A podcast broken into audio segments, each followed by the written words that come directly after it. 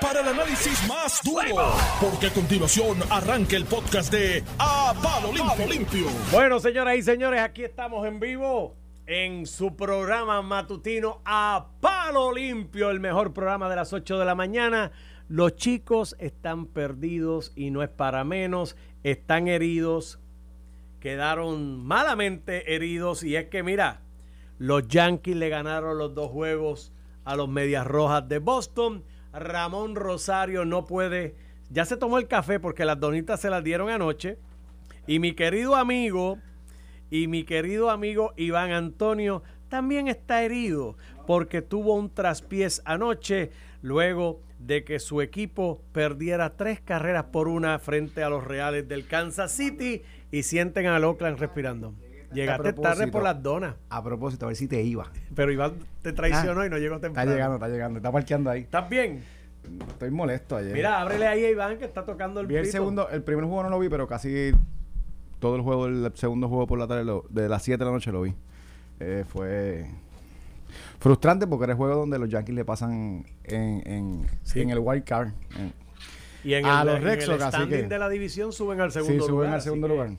Pero hay una mala racha que está pasando Alex desde hace unas cuantas semanas, así que hay que hacer un fine tune. También los astros están más o menos resbalando allí, así que Se le añadió Chris, se le añadió Chris Sale ahora la rotación a los Red Sox. Yo creo que eso debe ayudar un Los poco. Astros le ganan a los que hay que ganarle, a los que van para los playoffs. Ajá, y pierde con la ñemita. con Kansas City, con Baltimore, con los Yankees. no, pero los Yankees son buenos, ya tú sabes. Mira ¿Cómo que, esa lucha por el que prendas el micrófono, pues no te escuchaste. Ah. Y tú ¿No no, puedes escuché? abrir allá, mente maestra, el del. Mire, y coge el fuera- teléfono ese, ¿viste? Porque estaba llamando. Si fuera venía. hoy, si fuera hoy entra Oakland y los Yankees. Pero gracias a Dios falta todavía. Sí, pero mira.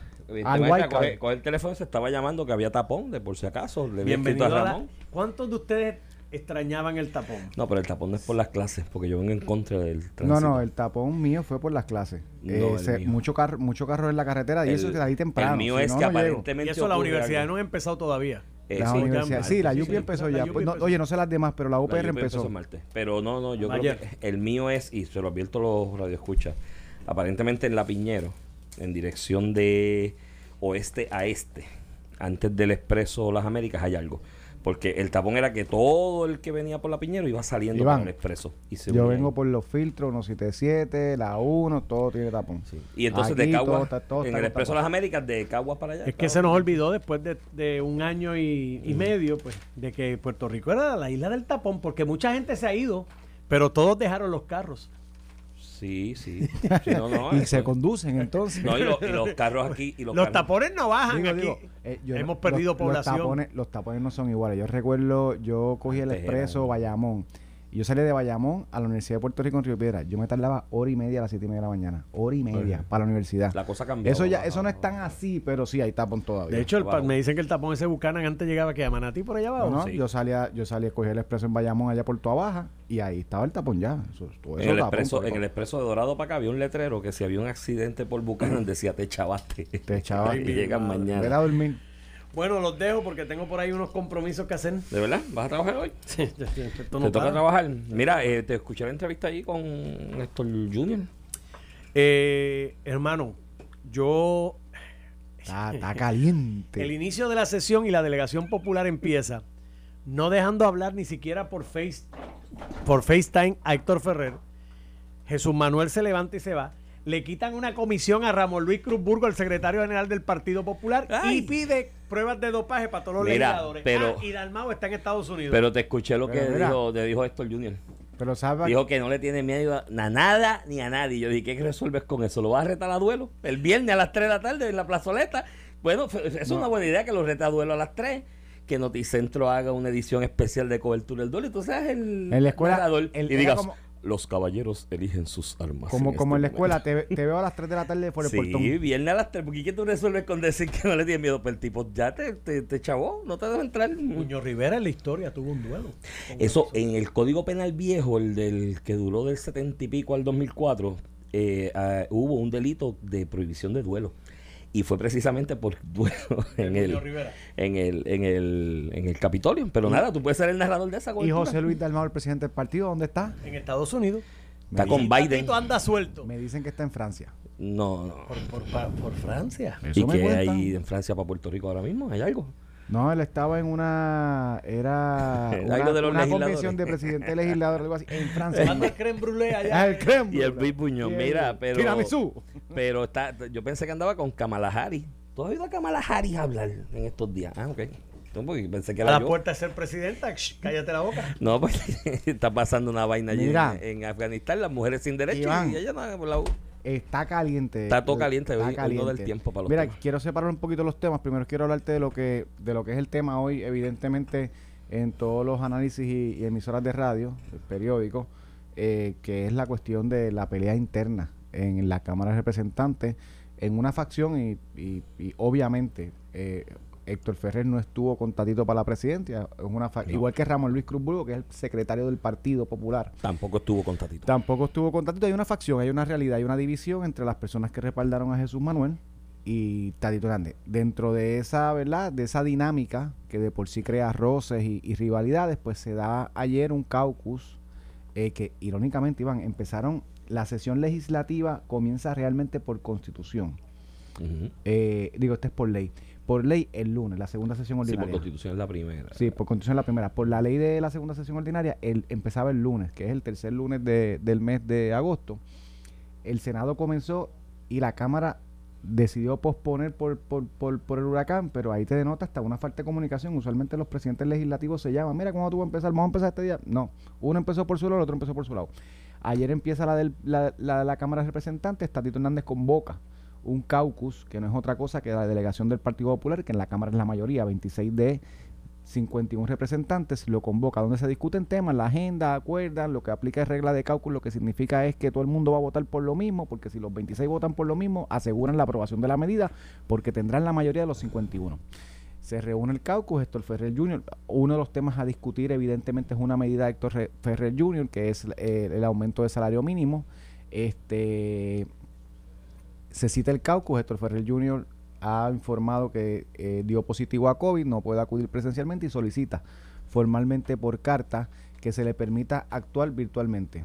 Eh, Tatito señala, y lo dijo hoy en varias alocuciones, eh, que el tono de él no era el correcto, que había entrado en pelea con el presidente de la comisión que brega la medida y que el reglamento no permite para que la gente entre por medios virtuales. Y así excluyó a un miembro de su delegación al caucus. Eso, pues, más allá ¿verdad? De, de- de- de los evidentes roces que te denota, provocó que Héctor Ferrer Jr. saliera desde ayer a darle tiros en todos lados Imagínate. de que estaba coartando. ese fue el caucus que anunciaron que van a hacer pruebas de dopaje también, ¿verdad? No, no, escúchate, escúchate, por ahí voy. Es que una cosa tiene que ver con la Por otra. eso, eso voy. Se abrió la guerra, se abrió la guerra a tiro limpio. Héctor Ferrer le dijo, este, Héctor Ferrer Jr. le dijo desde irresponsable para abajo, este, que estaba tratando de coartarlo, que él tenía derecho, que bla, bla, bla, bla. Anyway, Ramón Luis Cruz Burgo, el secretario del Partido Popular, el secretario del Partido Popular no fue al caucus ante la disyuntiva. Jesús Manuel tampoco fue al caucus. O sea que se creó una fisura grave en el caucus del Partido Popular en la Cámara y la respuesta de Tatito Hernández fue las bombas. Este, ayer anunció que iba a declarar que todos los legisladores tenían que hacerse una prueba de dopaje de pelo. O sea que para estar seguro que usted no se consumió alguna droga ilícita No, en los de- pasados seis meses. Y el de cabello, bueno, el de cabello dice seis meses, pero lo puedes extender un poquito más, dependiendo del largo del cabello. Pero dos fuentes de la Cámara, del lado de los populares, me ¿De llaman me fuente dicen- allá? Ah, papi, yo tengo fuente allá. Acuérdate, cuando se quieren dar a tiros, te llaman. A mí me pasa con los penes. sí, sí, sí. Mira, me dicen, me dicen que la misión de Tatito es encontrar en la minoría propia de su caucus dos o tres personas que él entiende que están Ay, Dios mío. Pues, drogas controladas y da y ponlo en el escenario del tiroteo ayer. Así que, Claro, pero yo, yo no sé, que, yo no sé quién la consume y quién no la consume, pero la intención de buscarse limpiarse a dos o tres de los que se le oponen en su caucus, aparentemente es lo que está motivando estas pruebas de dopaje de la nada. yo creo. Sabiendo yo- que muchos de ellos estuvieron de viaje en las últimas semanas. O algunos por Portugal. Europa. Este, así que Digo, a lo mejor es para variantes, para, ah, a lo mejor es para medir variantes nuevas del COVID. También eso no sale en las pruebas de dopaje Bueno, de cabello. va- veremos, veremos. Dios, Dios, quiera que ninguno. Mira, yo- La última vez sí, que pero yo Jennifer creo que González anunció. hizo esto, recuerdo que Jennifer González Cogió un tiro en el pie se le misma. fue un vicepresidente, que era Rolando Eh, Crespo, y se le fue el sargento de alma. Y ella estaba detrás Y- de otro. mira, no- ella estaba detrás de otro, no, No, era. no, sé, Sí. pero y no está mal que la haga, el que consuma pruebas ilícitas no debe ser legislador. Yo estoy, estoy de verdad. ¿tú crees eso? Yo creo que no. Yo creo que en el Drogas tiempo que estamos, que sé, no estamos en la cuestión medicinal, que estamos que abriendo la puerta a la legalización. Que por el tipo de oficial crees, creo que tampoco los policías deben, deben estar consumiendo drogas ilícitas. Creo porque que tienen la misión de, de por eso encauzar. los maestros no deberían estar... O sea, yo creo que hay unos funcionarios que no, no, tú no puedes trabajar y deberían hacerle pruebas incluso para verificarlo. En este caso los legisladores, los jefes de Los maestros agencia. te la piden este, cuando tú vas a hacer ah, un cuando tú vas a llenar un contrato de maestro Los en el jueces. departamento de educación cuando vas a te van a contratar al principio de ¿Sí año, tienes que siempre hacerte la prueba de dopaje? tienes que ir con la Por prueba de dopaje pero- hasta que pero- no llegue la prueba de dopaje no puedes dar clase Igual para No. correr para un puesto legislativo tienes que hacerte Tienes la que prueba de la prueba de dopaje. Pero voy más allá, hacérselas periódicamente. Veo la medida bien, lo que la intención no es, la, la intención no es buscar una política de cero drogas en la Cámara. No. La intención es limpiarse a dos o tres que le están haciendo daño a Tatito porque está quedando como, como, como, como el elefante Los en la tiene- cristalería. Porque los tiene agarrados por el pescuezo y entonces dice, pues ahora voy a hacer la prueba de dopaje. Eh, eso, pero yo creo que más bien, fíjate, lo que él hizo fue enviarles un mensaje y decirles, cuidado, que si sigues cruzando la raya, sé lo tuyo. Y yo quiero que sepas que yo sé. Eso es lo que hizo Tatito ayer. Porque si de verdad tú te los quieres cargar al saque, tú lo haces de sorpresa, no lo anuncias en el cauco. No, no, pero es que, es que fue sorpresa porque tiene. No, no, lo dijo en el hemiciclo en el Caucu, lo anunció. Por pero desde ayer se están haciendo la prueba de dopaje. Ya tú no puedes dar. Ah, empezaron pues, a o sea, En algún momento tienes que anunciarlo Ah, porque ok, tienes ok, que ir a. No sabía que habían desde comenzado a hacer la las pruebas. Este, se están bregando con la prueba. Ah, no- no sabía que ya se estaban haciendo las pruebas. Pensé que era que las anunció Este- para hacerlas posteriormente. Y yo dije, pues ahí le está dando un aviso a alguien porque ¿sabes? tú la anuncias con mucho tiempo antelación y hay una hierba en el campo que se llama Namu, que es la hierba que no mastica el cabro. Y los que viven en el campo saben de lo que estoy hablando, que muchachos, eso, eso es milagroso. Yo veía a los muchachos ahí en el barrio que estaban en los, dos desvíos de Droscor y yo los veía en la esquina, estoy doblando esquina y con Pero- los ojos en Belén y decía, pero tú no tienes que ir a la TS a hacerte una prueba de orina y me decían, tranquilo, que existe el ANAMU. Sean un té ANAMU, muchachos, sabían Pero, que... pero hoy sale, y esto, eh, esto no es normal entre partidos y en un cauco mucho menos. O sea, lo, lo, lo otro que pudo tener este tono y no llegó a tanto fue lo eh, cuando a Natal, ¿te acuerdas que lo, expul- lo, lo sacaron del- del cauco? Lo expulsaron. Bueno, ¿Por yo creo que era? renunció. No, no, pero hubo, hubo unos que estuvieron castigaditos, como que en timeout. ¿Fue Luis, Luis, Luis Vega Ramos fue uno de ellos? Que estuvieron en timeout del No cuatrino recuerdo, pasado. No recuerdo, del pasado. Sí. Que estuvieron en timeout, eran tres, yo creo. De que mi- en minoría. también. En minoría, sí, en minoría, que estuvieron time- yo en sé que Natal se renunció. eh, no, y- Natal terminó renunciando, pero hubo un timeout, pero el tono no llegó a tanto, al punto que Héctor Ferrer sale hoy a los medios a decir clásicamente, a decir claramente que a Tatito le se le subieron los humos. O sea, que, que está viviendo en la Lalandia. O sea, que se le subieron los humos. Que se, o sea, cuando tú dices que una persona se le subió los humos, es que está creído, que está usando el poder Lo que incorrectamente. pasa es que si tú tienes el poder, si tú tienes el poder, espérate, vamos, vamos, a ir por parte también, porque tampoco la, la changuería, es que bueno, los milenios, los changuitos, porque la, la- la- la cuestión, Se quedaron como los changuitos. sí, porque la cuestión, la cuestión, vamos, vamos, vamos por parte. Hay una división, está marcada, está claramente establecida. Con esto del salario mínimo, el Junior le dio cuatro perdigonazos a Tatito al final de la sesión, porque si no bajó, no se movió, y la cuestión, Estoy de y acuerdo. se los no dio. estoy diciendo quién tiene la razón, Entonces, estoy diciendo que están a tiro. Si, te- si Tatito tiene el poder, porque es el presidente, el poder es para ejercerlo. Porque si no, mi hermano, le pasan por, por encima y cuando abra los ojos dice adiós. Y Pero, entonces Iván, ya Tatito no va a ser presidente, va a estar en la Iván, banca de la esquina arriba. ¿Cómo se pues ve? que lo ejerza. ¿Cómo se ve que hay una Mm. reunión de caucus y tú saques al legislador que más votos sacó por acumulación? Olvídate lo que, es el menos, pero entró legislador del Partido Pues, Popular. Él hizo su explicación de que el tono fue irrespetuoso con el presidente de la comisión. Está bien, pero el que, que estaba tocando el tema. del- El, el respetuoso puede ser en el caucus, para eso es el caucus, para que limpiemos los trapos sucios en la casa. Y fíjate, no te estoy diciendo, yo no sé lo que pasó, yo no sé si es un irrespetuoso, yo no sé si no se sabe comportar, yo no- esa parte no la sé, a lo mejor es así. Eh, eh, estoy hablando de esto. ¿Y por qué A lo mejor Junior- es así. ¿Y por qué Junior no pudo entrar por cuando- FaceTime? ¿Está enfermo? Eso fue lo que pidió, Por eso no pudo entrar por FaceTime porque está enfermo. porque tiene COVID. Ah, tiene Lo COVID. anunció públicamente que eh, Héctor Ferrer Jr. que tiene COVID. ¿Y lo él estuvo de viaje? Estuvo de viaje, no sé. Sí, estuvo de viaje. Eso Sí, él lo dijo. Ah, bueno, no, no, este, estoy Pero- estoy uniendo, no porque que se quede en la casa, porque eso sí Pues que una variante, está- una variante de Eso esas es lo raras que del él mundo. informa, estoy en mi casa, no puedo salir, tengo COVID, quiero comparecer por FaceTime. O sea, ¿cómo se ve, Tatito? Olvídate de si es irrespetuoso no. Él mismo se está buscando un tiro. Tatito Hernández se está buscando un... No, tú no vas a entrar. Bueno, entrar por FaceTime se presta para muchas cosas. ¿Para qué? Te grabo. Papi, igual que yo llego allí con un teléfono y te sabes. grabo. Está bien, pero Entonces, no es lo mismo que me grabe estando allí, que estás Usted allá, compórtese. no coges el calor. Si vas a, porque hay otra ventaja también del FaceTime, ¿no? Yo vengo y te cojo por FaceTime, te digo cuatro cosas, te insulto en el cálculo, en la pelea, después apago el FaceTime y te, te quedaste tú insultado y no, no aguantaste el hit para atrás. O sea, eh, hay, hay, no sé, no sé, creo que que, que no, no la veo tan clara como que es que te di con la puerta en la cara y no, no, sabes, ahí hay las consideraciones y ellos pues, sabrán lo que hay dentro y lo tendrán que manejar. Y todo es por el asunto del salario mínimo, ¿no? Fue que comenzó la disputa con él, o esa es la excusa de, de la disputa, Mira, ¿no? nos escribe un, un amigo que se acabó el vinagre en San Micasco. ¿Qué El vinagre también dicen que el, el limpia, blanco. no sí, eso, eso. el tenianamú, hay gente, dependiendo de la sustancia también, el suerito, los sueritos esos que te ponen en el de esto, en el en el hospital, cuando vas allí con virus y estás deshidratadito, tacho, hay gente que coge de tres sueros y eh, pero eso, ahora, el problema es, sí, pero es que es prueba de cabello, oíste, están fritos. Porque es que el vinagre y el, y el anamú es para la prueba de orina. Hay algo en el sistema, lo que me han dicho. No sé, yo no sé de eso. Yo nunca he tenido que utilizar ese tipo de, de, de- de alternativa. Pero, pero cuando es prueba de cabello, mi hermano, eso está ahí, eso está incrustado en, en, el, en, el, en la fibra del cabello. Y dependiendo del largo del cabello, te pueden llevar meses, meses largos atrás. ¿Sabes? Así que. Vamos a ver, vamos a ver qué pasa. Yo- Oye, Nada, vamos a ver, a lo mejor todo el mundo, y Dios quiere, y todo el mundo salga bien. Sería Oye, muy penoso. Y hay que ver los de Victoria Ciudadana, que los de Victoria Ciudadana se opusieron a hacerse la prueba para la candidatura. A todo el mundo hacerse prueba. Que, que si es ilegal, es ilegal. Que no vengan con esa vaina hoy.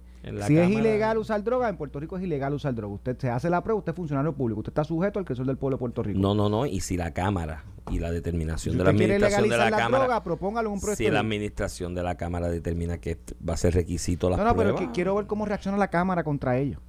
Porque si pero no, ellos la- no se las van a hacer. no, no sé, pero levantaron esa preocupación o esa oposición para... Yo creo que eso deberían hacer, eso deberían hacer. Betito, un muchacho sano, Mariana, su, su flow es natural de toda la vida. Yo La tuyos, conocemos- su flow, es, de su flow es así de toda la vida, Pero- no es que ella tenga... Pero mira, yo no sé si lo hacen o no lo hacen. Pues puede ser que hasta sea otro de otra declaración, PNP, Popular, PIB. Yo no estoy diciendo, el proyecto de dignidad. Yo, contra si sale uno del proyecto de dignidad. pero podría ser, a lo que voy, podría ser, no, no me importa, pero que todas se la hagan. Y aquí vamos a rendir cuenta, porque usted no puede estar usando, o sea, usted no puede estar en el en, en, en la casa de las leyes violando una ley. Punto. O sea, todo el Es mundo. una ley medio medio Si a- usted- si medio sabe- retrógrada, si pero está bien, pero es la ley. imagínate que yo escoja qué leyes escoja, qué leyes yo cumplo porque son retrógradas. No, no, no cumplo las leyes. Yo puedo pensar que la ley contra el asesinato, que lo, tipifica como delito, es una retrógrada. Pues voy a empezar a matar gente. No, papá, así no es. La ley No, es la ley. para Y eso tú estás en las casas de las leyes. Y, y si usted sale positivo a cannabis, tiene una licencia de cannabis, pues usted está perfecto derecho. Eso es distinto. Pero si usted sale a otra sustancia controlada o a marihuana y no tiene licencia de cannabis, pues usted está incumpliendo la ley. u otra sustancia. U otra Que por, sustancia. por accidente haya probado. Así le pasó a Rolando Crespo. Por accidente había probado cocaína en Argentina. Por accidente, dijo Se él. cayó, se cayó. Yo no dije. Y cuando él dijo eso, lo que pasó por mi mente fue este escena. Un party en un apartamento. Había una línea encima de una se mesa. Él iba corriendo, chocó con la mesa y cayó de cara en Estaba la mesa. Estaba asfixiado y respiró. Y, y yo dije, pues, pues así fue por accidente que la probó, porque es lo único que se me ocurrió. ¿Cómo Pero- tú pruebas algo por accidente? Hasta en el caso de Ro- Rolando Crespo, que, que, que era uno de los grandes líderes del. de- Era el vicepresidente. Del Partido Nuevo Progresista. Asumió su responsabilidad, cometió un error, hizo algo ilegal, renunció. Ya pasó la página, pero lo mismo tiene que pasar ahora. Ay, Este, amigo. ciertamente. A mí esas cosas me dan un miedo, porque cuando Rolando lo que me cuentan es que no era él el target. El que quería. Y era otro, y lo que el otro, pero- el otro lo que era, tenía que hacer Yo una prueba aliento. Una, una política, una política de la entonces presidenta Jennifer González de, de- de- de Sí. hacer esa verificación. Ciertamente estoy seguro que no quería que su vicepresidente, que era su mano derecha, Por eso. saliera positivo. Eso no- Pero nada, no y, los calvos, los calvos en, en la cámara, hay varios Sí, calvos. Siempre se les puede tomar. Hay, otras partes del cuerpo que hay. Las piernas. Los que lleguen depilados, cuidado. las piernas. si llega alguien depilado hoy, cámara. No, no, no, casi todos son bastante mayores, deben tener bastante en la nariz. Yo no sé. Mira, este. Iván, Pues nada, ahí está la guerra Kazam. Y vamos a- eh, y todo comienza por el salario mínimo. porque vamos a ese tema. esa Que vamos a ese tema. parte, Entonces, veo unas expresiones en el periódico El Vocero, una entrevista exclusiva que le dio el gobernador al periódico El Vocero y según la reporta Mari Carmen Avilés. Yo te voy a decir esto y te lo voy a decir como crítica constructiva al gobernador. Yo sé que esto se oye en Fortaleza, se hacen monitoreos, se graban, se hacen unas transcripcioncitas ahí con unos resúmenes. Y esta crítica yo la voy a hacer constructiva, mano. El gobernador de Puerto Rico, dentro de este revolú, de todo lo que hablamos aquí de la política y de los actores políticos en Puerto Rico, a veces te da un aire de respiro porque luce como el adulto en el cuarto. Y tú dices, mano, tú estás aquí hecho un reguero, iba a decir otro adjetivo, pero no, me va a la FCC o alguien me multa aquí. Pero tú ves este de reguero y dices, pues mano, el gobernador es adulto en el cuarto, un hombre de experiencia, maduro, en una etapa de su vida ya, ¿no? De, de que a los sesenta y pico, con tu trayectoria profesional, lo que, es la que él refleja está en la de aportar al país y hacer un país mejor y demás. Y eso pues te da un aire de esperanza, ¿no? Dentro del revolú.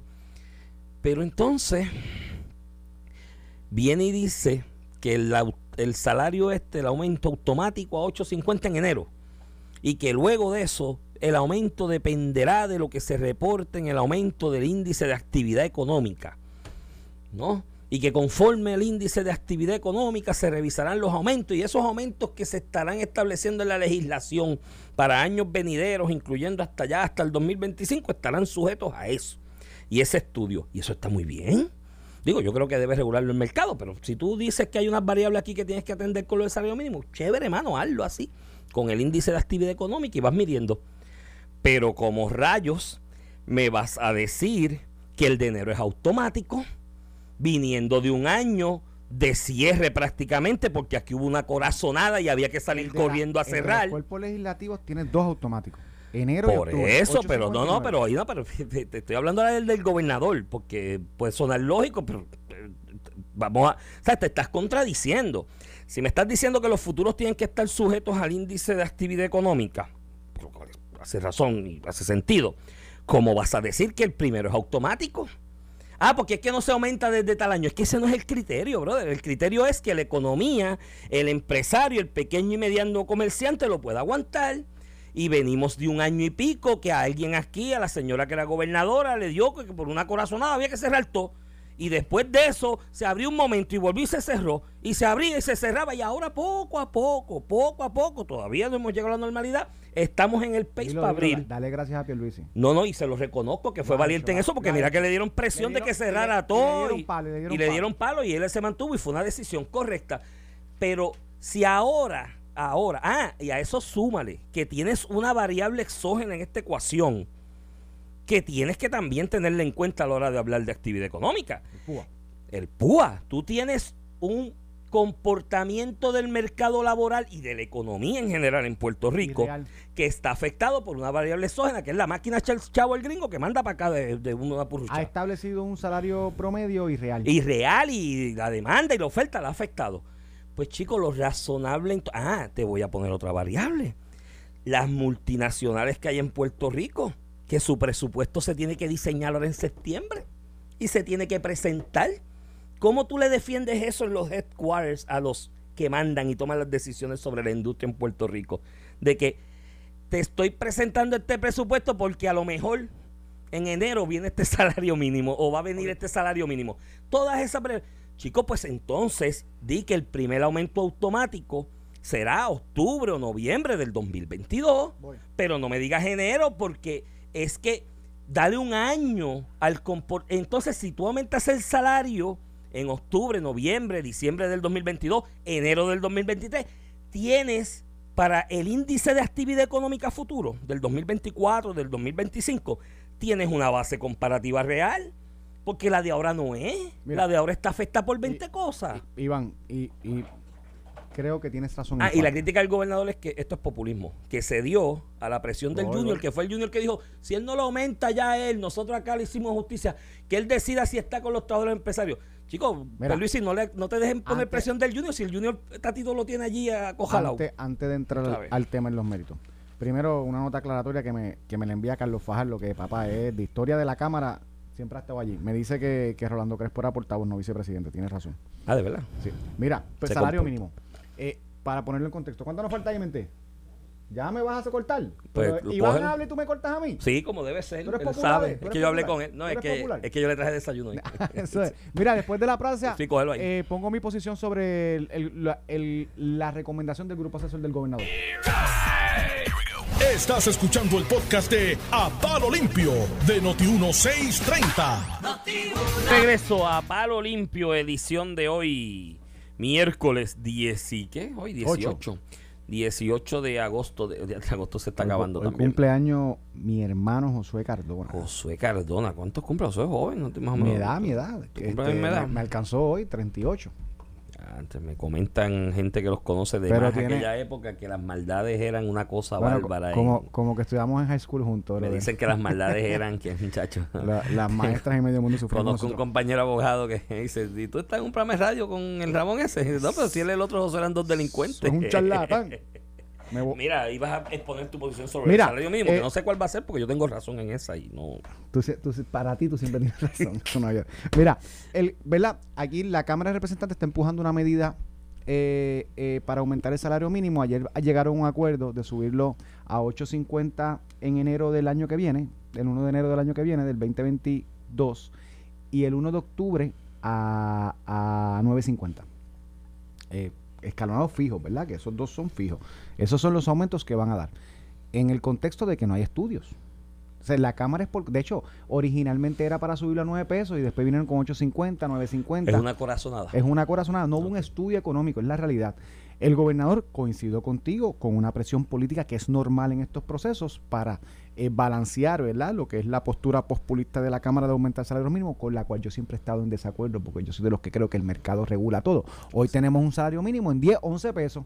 La mayoría de los trabajos están pagando 10, 11 pesos la hora por, por la cuestión de que hay chavos de que están llegando ayudas federales, de que la gente no quiere trabajar, de que hay más dinero corriendo en la construcción y en otras industrias eh, que emplean muchos empleados y eso te sube el salario mínimo. Esa es mi posición. Pero en Puerto Rico y muchos demócratas pues quieren distinto y pues hay que poner un mínimo, un playing field, ¿verdad? Que es lo que ellos señalan. Pues de 725 eh, el, se quiere aumentar, hay, hay una erradicación de una medida, by the way, aumentar el salario mínimo. Está en la plataforma del PNP, pero y estoy casi seguro que debe estar en la del Partido Popular eh, con la presión política que es normal. Estos, son cuerpos políticos. La Cámara y el Senado y el Ejecutivo son cuerpos políticos, ¿verdad? La figura del gobernador.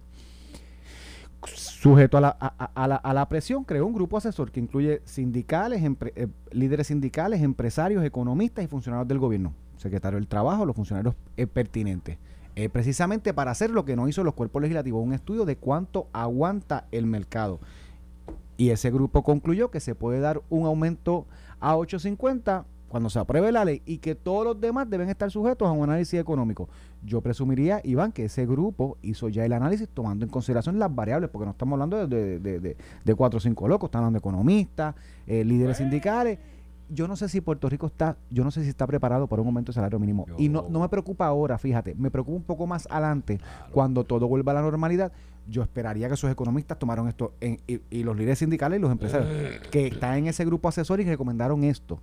En parte obligado porque, ¿cómo evito el cantazo que viene, que no sea tan duro? Pues los otros dos los pongo sujetos a lo que diga el grupo asesor, el primero lo acepto. Eh, pues, esas cosas pasan. Pero, Iván, a diferencia de lo que hizo la Cámara, aquí por lo menos tenemos un estudio. A lo mejor está bien, a lo mejor, a lo mejor está mal.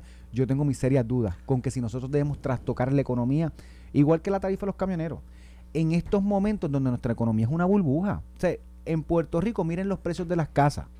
Eh, por darte un, un- un- ejemplo. un ejemplo. Miren el precio, mira lo más simple. Vayan a un supermercado y vean el precio del churrasco. Y comparen eso con lo que pasaba hace dos años. Para que ustedes se den cuenta que la oferta y demanda, la pandemia, los huracanes, los terremotos, los fondos federales, eh, los demócratas en el poder, todo eso ha influenciado eh, en la economía en Puerto Rico y en algún momento este eso explotará como explotó en el 2000 en los en, la, en la época de los 2000 con las ventas de las casas. Eh, y yo tengo mis reservas con hacer esas medidas ahora. Pero dado la lo que va a ocurrir evidentemente que un cuerpo político como la Cámara y Senado van a aprobar algo unánime. Te aseguro que va a ser unánime. Cuando hablemos de aumento de salario mínimo va a ser unánime. Que el Ejecutivo trate de evitar el cantazo a la economía, de, eh, creo, cree un grupo con el conocimiento y dentro de los más malos proponga, mira, vamos a poner los 8.50 horas, porque lo que viene es duro, papá, 9 9.50 en octubre no es fácil, 9 pesos en octubre no es fácil. Y vamos a condicionar los demás aumentos a que de, en efecto nuestra economía cuando se tumbe esta burbuja aguante ese salario mínimo. Creo que dentro de los dos escenarios, Iván, que ninguno de los dos me gusta, porque vuelvo y te digo, a mí no me gusta eso de que tú estés interviniendo en la economía, en las fuerzas de mercado, pero dentro de los dos, Mano, te tengo que decir que lo menos malo es, lo, que está proponiendo el gobernador. Sí, pero yo con lo menos malo en un tema neurálgico que se pueden ir a pique. Pero Iván, queríamos un estudio. A lo mejor yo discrepo del estudio, pero esta gente es un estudio. pero vamos, vamos por parte también del estudio. Yo creo que ya es hora, entonces, que Fortaleza y el grupo asesor vaya publicando el estudio y que lo someta al escrutinio público. Coincido, coincido. Porque estudio es estudio, o sea, eh, porque yo te puedo empezar a hacer el estudio del mejor del mundo. Oye, esto es como los peritajes a veces en los tribunales y en otras áreas. Yo te puedo empezar a hacer el mejor, el mejor estudio del mundo, pero si dentro de la realidad del grupo del estudio alguien plantea, estamos cogiendo candela, si de aquí sale una recomendación en contra de esto, nos van a dar, pero de arroz y de masa. Oye, los números son como algunos seres humanos, Ramón. Tú los torturas un poquito y dicen cualquier cosa. Entonces ahí empiezas tú a marear los números. ¡Eh! 850. Porque algo me dice a mí, y esto yo no tengo la información, pues esto es por instinto. Pero algo me dice a mí ahí que en ese grupo asesor dijeron, bueno, mano, nos tienen el cuchillo en el cuello para nueve y pico.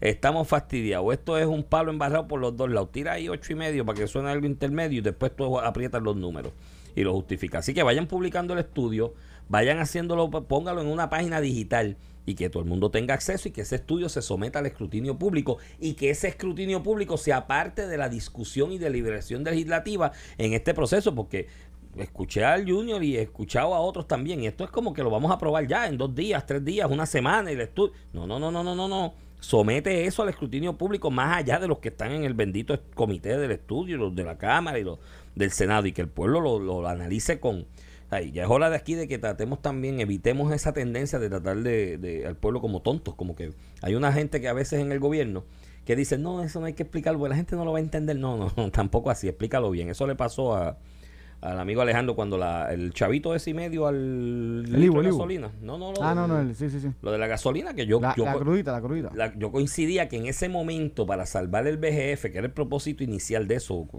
buscar dos mil milloncitos de pesos en el mercado que estaban fastidiados allí, que nunca llegaron. Este, con la, el petróleo en baja en aquel momento, pues sí, era una medida razonable, no era onerosa ponerle el chavito y pico, ¿no? Al, al litro de gasolina o el bellón, lo que fuera, no me acuerdo ahora mismo. No era irrazonable, pero entonces empezaron a decir, no, porque esto es para salvar el tren urbano. Y es para salvar que, mira, no, di la verdad, di, necesito buscar dos mil millones en el mercado. Pues entonces en esa era llegó aquello del Senado lo empezaron a manosear. Allí le pusieron 20 cláusulas al proyecto que cuando fueron al mercado pasaron dos cosas. Primero, el mercado te dijo, con esas condiciones no te lo voy a prestar. Y segundo, ya la oferta era en aquella ocasión, ya expiró. Ya se acabó. Eh, y no resolviste nada. Entonces tenemos el vellón en la gasolina y el propósito original del vellón nunca se dio. Mira, Iván, Tatito le quitó la, la, la, la, presidencia de la Comisión Conjunta de los informes del Contralor a Ramón Luis Cruz Burgo, o sea, al secretario del Partido Popular. Eso, ese es el último tiro que se tiró. está casada y está, está usando el poder y muy bien, el poder es usarlo. Mira, una, en los minutos nos quedan. Eh, quiero hacer que lo tenía para ayer y se me pasó. Eh, hablamos de Haití, ¿no? Y, la, y, la, importancia que Puerto Rico se ubique como líder en la región en ese proceso. Está Carlitos Mellado por allá, está por allá y bueno, no es, nuevo para él, esto ya es... Le toca el corazón y para mí es un orgullo que él haga ese sacrificio. No, y la misión que están haciendo, especialmente con los niños, que los ortopedas pediátricos que él lleva. Acá bregamos con lo que tenemos, que, que él ayuda. Pero hay algo que yo lo señalé aquí someramente contigo y quiero recalcarlo traten de organizar la ayuda. Yo sé que hay 20 gente, un montón de ONG, cantidad de empresarios tratando de hacer acopio de bienes, productos y demás para llevarlos. Mire, traten de hacerlo a través de un canal, organícese en una... Porque, ¿tú sabes lo que pasa? Que si no lo organizas así, mandas un reguero de gente y se forma un descontrol y coordínalo. Yo sé que el gobierno de Haití ahora mismo está en precario, pero por lo menos hay un ministro de Relaciones Exteriores que puedes establecer esa comunicación y coordinarlo de manera ordenada. Primero que no afectes la economía de Haití, porque las, la, ayuda humanitaria... Sí, tienes que tener cuidado que no termine matando, matando economía, nichos económicos, locales, por un lado. Y segundo, que llegue a quien tiene que llegar por los canales que es y que no se pierda en la corrupción del camino. Hay un centro de acopio de ayuda para Haití que estableció el gobierno como tal, con la Guardia Nacional aquí en Puerta de Tierra, en, en el área de los muelles. Eh, hay un comunicado de prensa del secretario de Estado también de la forma en que se organizaría. Mi recomendación a todo el que quiera ayudar. Yo sé que hay mucha gente que a veces ayuda para salir en la foto y le gusta y el, eh, y que el reconocimiento. Dice eso, eso es lo menos importante. Trate de canalizarlo a través del propio gobierno. Hay gente que le levanta suspicacia Oye, de que, que sea se el toma- gobierno, pero mira, de verdad, de verdad, yo no tengo nada ni ningún elemento para decir que la labor que va a hacer la Guardia Nacional, el Departamento de Estado en este centro de acopio, eh, esté ceñido en unas bases corruptas ni nada por el estilo. Al contrario, es un acto de desprendimiento. No tienen que estar metidos en eso, inicialmente, a menos de lo, aparte de lo que te dije el otro día. Traten de canalizar todo a través, porque además tienes otra realidad en esto. No puedes tener un reguero de gente llevando ayuda a Haití en medio de una pandemia, porque Haití, el- la incidencia de COVID que tiene no es mayor. ¿Tú sabes por qué? Porque no es un sitio que mucha gente mire para Que- para allá. y- exacto, que lleven, Entonces- el, que lleven el virus. Entonces vayas para allá y un reguero de gente. De verdad, quiero hacer un llamado que organicen esa ayuda a Haití en- a través de esa, de esa canalización que está haciendo el gobierno para que sea efectiva. En primer lugar, y segundo, evitar que haya trastoque con esto la pandemia y demás en, e- en ese con, territorio. con una situación lamentable, eh, pero nuestro secretario de salud con un grupo de médicos está Sí. ya dando la batalla, como él la ha dado desde Pero ese hace, grupo de médicos está hace de más, de años. 10, a- más, de, más de 10 años, Desde desde el terremoto del 2010 me cuentan de ortopedas pediátricos que van a hacen sí, sí, y sí, demás. sí, es un verdad, grupo, bien un bueno grupo de corazón y, y es un orgullo que nosotros podemos decir, nuestro secretario de salud está allí dando la batalla y acá bregamos con el COVID, eso Bueno, y Carlos lo hizo acá, Mellado, lo hizo acá también. cuando María? O sea, este gallo estaba metido en la montaña donde nadie llegaba cuando, dando va, servicios cuando médicos. Bahamas, ¿te acuerdas el, Cuando los Bahamas. eventos atmosféricos después de María, de Bahamas? Arrancó para allá y, eh, y el que conoce a Carlos sabe, un tipo que tú le tiras un lloradito y te da hasta masaje. Si yo fuera médico, yo dame, pero yo qué voy a hacer yo como abogado allí. No, llegamos. Coge ¿Estorbar? Coge la FIDAVI. Lo que puedo hacer es estorbar allí. Estorbar porque vas a tener que comer. Sí, pero podemos hacer algo aquí, alguna iniciativa de que entre los radioescuchas aporten y vayan por esa canalización del gobierno. Vamos, vamos a comunicarnos con el secretario de Estado y, Vamos y coordinamos a ver si, si nos da él. información. Seguro que sí. Mira, Alex tiene invitados por ahí, este, así que Alex, te toca. nos escuchamos mañana. No se vaya nadie, que invitados que va a decir cosas más interesantes de las que tú has dicho. Esto fue el podcast de A, A- Palo Limpio de Noti1630. Dale play a tu podcast favorito a través de Apple Podcasts, Spotify, Google Podcasts, Stitcher y notiuno.com.